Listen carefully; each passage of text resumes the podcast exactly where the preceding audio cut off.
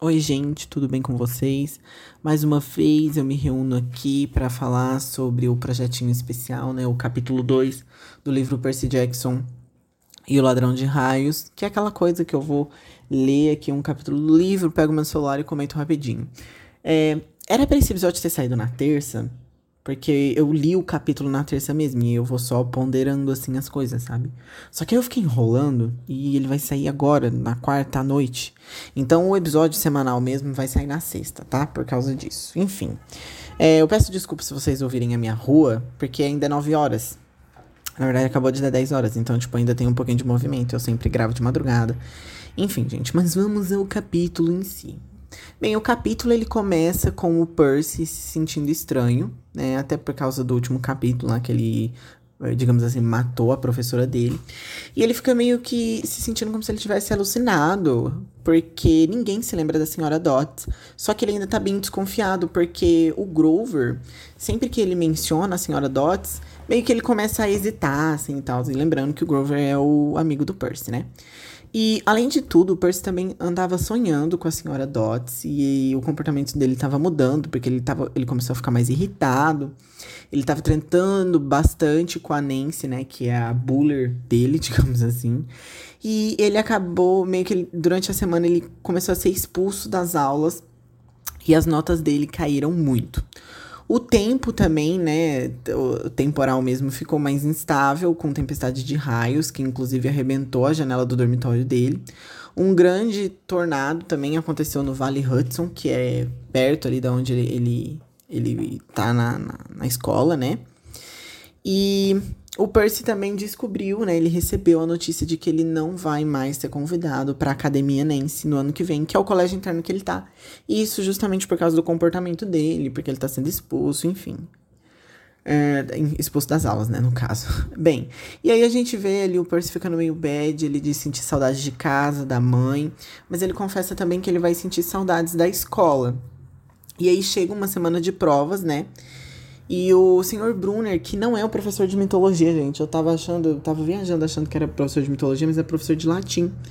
Ele fala pro Percy que, tipo assim, que a matéria latim ali é uma matéria de vida ou morte pro Percy. E o Percy fica tipo, então tá bom, né? Mas enfim, isso faz com que ele se sinta encorajado, digamos assim, e ele começa a estudar mais para essa prova de, de latim barra mitologia, né? Digamos assim. Só que no momento em que o Percy vai estudar, a gente meio que percebe que ele tem mesmo dislexia, né? Porque ele fala que as palavras saltam para fora da página e ele tem bastante problemas para se concentrar, enfim. E aí, nesse mesmo dia, o Percy ele decide pedir ajuda pro Sr. Brunner. E quando o Percy chega na, sa na sala do Sr. Tipo, ele não chega na sala mesmo, ele chega no corredor, né? Ele ouve uma conversa, uma fofoquinha ali do Grover com o Sr. Brunner.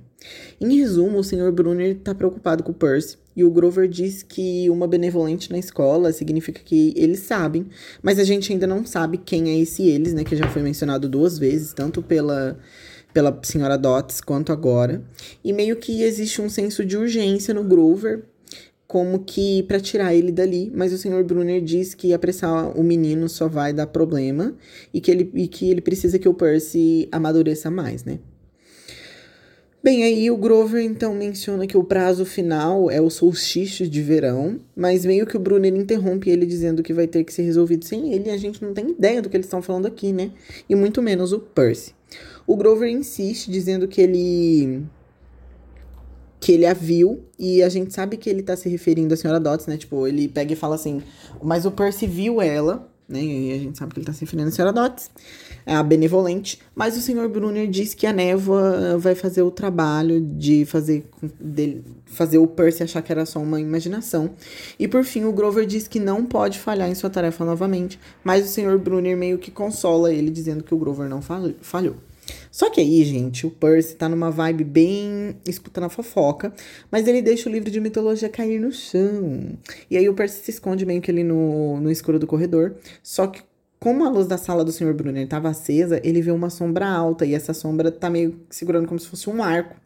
Mas meio que não dá em nada, ele espera um pouco e depois volta pro dormitório, né? O Grover tá lá já estudando, fingindo que tava ali a noite toda. Mas o Percy tá meio com preguiça e simplesmente ignora ele e não dormir, só que o Percy sabe que eles estavam falando dele, né, obviamente. Aí corta para outro dia, o Percy faz a prova de latim lá, que não, que, né? E o Sr. Brunner diz que ele não, tipo assim, diz para ele não ficar triste, que, que ele vai embora, só que o Percy tá tipo, porra, cara, eu gosto tanto daqui, sabe? E só que, tipo, o Sr. Bruno não tá nem aí, diz pra ele que aquele não é o lugar certo para ele e que era só uma questão de tempo. Tipo, gente, eu ia achar que esse, eu ia achar esse professor muito babaca nesse momento. E eu, além de tudo, eu ainda ia me sentir muito mal. Tipo assim, como assim era só uma questão de tempo, sabe? E o Percy, obviamente, né, ele fica chateado, porque o Sr. Bruno é o professor favorito dele, especialmente depois. É Especialmente, tipo, por, por ser a matéria favorita, né, do Percy ali. E só que ele fica muito bad porque o Sr. Brunner diz que o Percy não é normal. E ele entende isso de uma forma errada. E por isso ele até vai embora ali. Bem, e aí meio que todos os alunos arrumam as malas depois da semana de provas para aproveitar as férias, né? O Percy tá triste porque não vai voltar e tal. E ele e o Grover vão para Manhattan juntos e ele percebe que sempre que eles estavam fora da academia Yancy, o Grover parecia nervoso. E aí o Percy não aguenta mais e joga na cara dele que ouviu todo o burburinho com o Sr. Brunner. O Grover tenta negar, mas ele não consegue porque o Grover mente muito mal. E meio que ele dá um cartão de visitas pro Percy e diz que e diz para ele usar se precisar dele. Esse cartão tem um número de telefone e um endereço que tá escrito, né, Grover Underwood, Guardião, Colina Meio Sangue.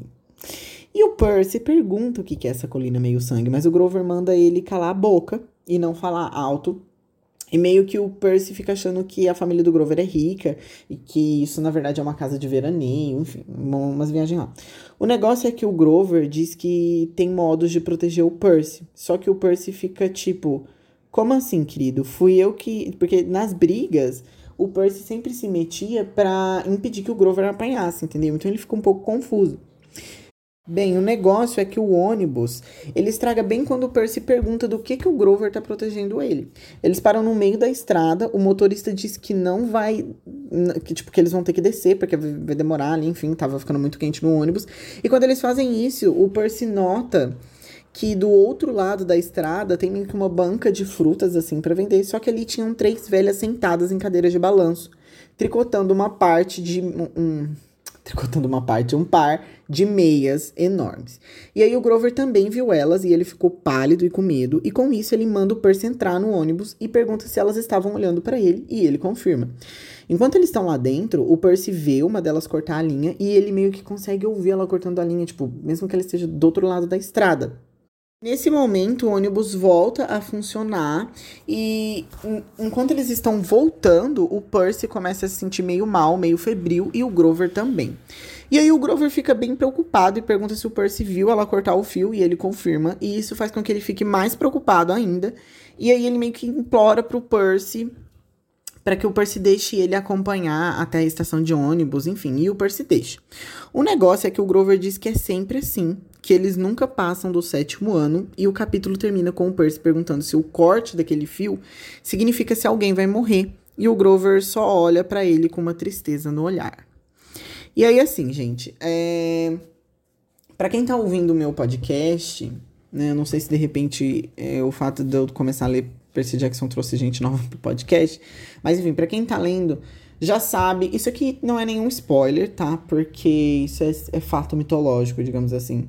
Já sabe que essas três velhinhas elas podem muito bem ser associadas com as moiras ou as parcas, que são aquelas três senhoras que cuidam do destino na mitologia grega. Uma é responsável por tirar a linha, né, que representaria o nascimento. A outra é responsável por aumentar essa linha, que seria o ciclo da vida, né? O ciclo não, o caminho da vida. E a outra é responsável por cortar, que seria a morte. Mas assim, a gente não sabe se é, essa, digamos assim, essa linha que elas estavam fazendo ali era necessariamente pro Percy. Pode ser que seja só um mau, um mau presságio, sabe?